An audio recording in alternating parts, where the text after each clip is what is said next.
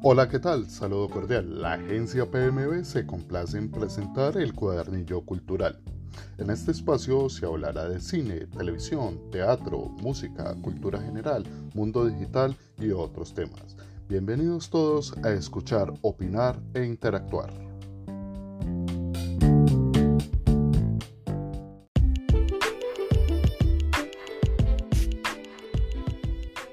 Todo comienza con una historia. Aquí estás en el comienzo, tu primer paso a lo desconocido. Tal vez no sepa cómo se siente ser la persona más poderosa o la persona más buscada. Tal vez no sepa lo difícil que es perseguir tus sueños, luchar por tus sueños, ser el papa o el otro papá. Tal vez no sepas cómo se siente enamorarte por primera vez o aprenderte a amarte a ti mismo. Tal vez no sepas cómo es vivirte las rejas por un crimen que no cometiste o cómo se siente perder tu mundo poner tu mundo de cabeza o tenerlo a tus pies. Hay muchas cosas que no sabemos. Es por eso que cada historia es un viaje para descubrirlas.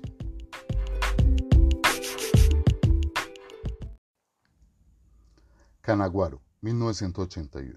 El asesinato en 1948 del líder popular Jorge Eliezer Gaitán desata la violencia en el campo colombiano.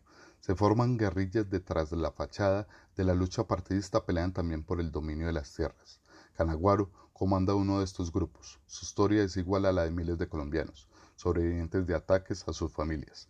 De su vida y la de sus amigos sabemos a través del recorrido en busca de unas armas que el partido les ha prometido que nunca les serán entregadas. Son llamados al orden y a la reconciliación y finalmente asesinados. Colombian Dream, 2006.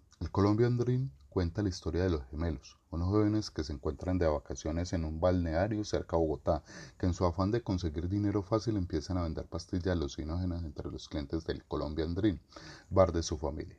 Uno de sus proveedores les da a guardar una gran cantidad de mercancía que ha robado a sus socios, pero muere producto de una sobredosis después de la entrega. Los traficantes empiezan a buscar desesperadamente sus pastillas involucrando a los gemelos, su familia y amigos en una desenfrenada persecución. Tiempo de morir, 1985. Juan Sayago sale de la cárcel luego de pagar una condena de 18 años por haber matado en duelo a Raúl Moscote. Quiere recuperar el tiempo perdido y volver a vivir. Busca su novia que se cansó de esperarlo y de enfrentar el acoso implacable de los hijos de Moscote, creados en la obsesión de venganza. Es otra vez el tiempo de morir o de matar. Los colores de la montaña, 2010. Los colores de la montaña es un retrato actual de la vida cotidiana en una vereda de la zona montañosa en el campo colombiano. Este largometraje de ficción está contado desde la óptica de los niños, protagonistas de esta historia. La mirada poética e inocente de los menores crean un vivo contraste, no exento de ironía, sobre los actos irracionales y a veces crueles de los mayores. La historia de la película se centra en la amistad entre Manuel y Julián, su mejor amigo y compañero de escuela día, mientras juegan un partido de fútbol, pierden el balón que va a parar a un campo minado. Junto a poca luz, tratarán por todos los medios de rescatar ese preciado objeto, prescindible para sus sueños y vidas cotidianas. De esta manera, la dura realidad se irá imponiendo poco a poco a sus juegos. Garras de Oro, 1926.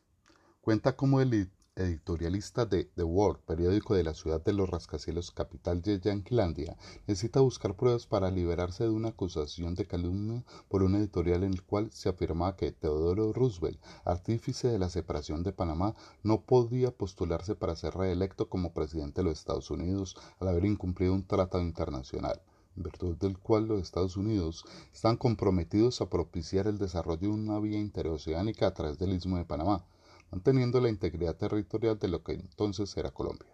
Por tanto, varios detectives son enviados a Colombia para ubicar pruebas de ese tratado. Uno de los abuesos es Patterson, ambiguo enamorado de Berta, la hija de un modesto empleado del Consulado de Colombia en la ciudad de los rascacielos.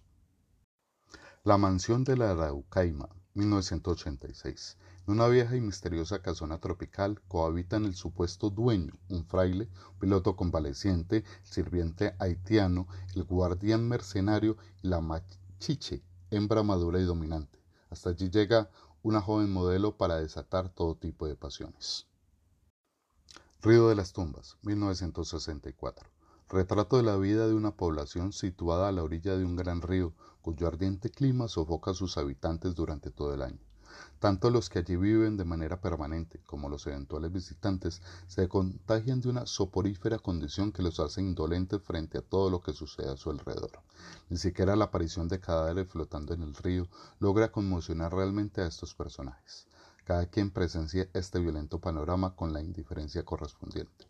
Guayaco, Huacayo, nombre indígena del río Magdalena, fue el título de trabajo que se le asignó al proyecto durante el rodaje.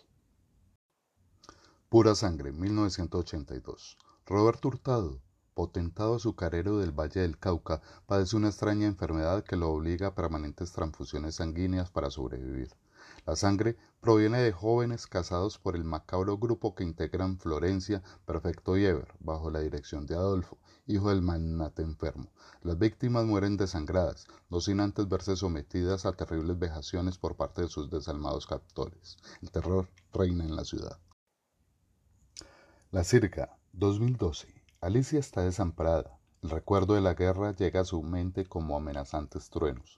Desterrada por el conflicto armado, intenta rehacer su existencia en la Sirga, un hostal decadente a orillas de una gran laguna en lo alto de los Andes que pertenece a Oscar, el único familiar que conserva con vida, viejo huraño y solitario.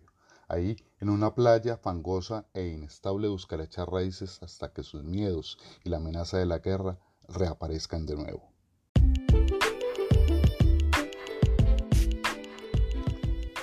Y así, casi sin darnos cuenta, hemos llegado al final de este episodio.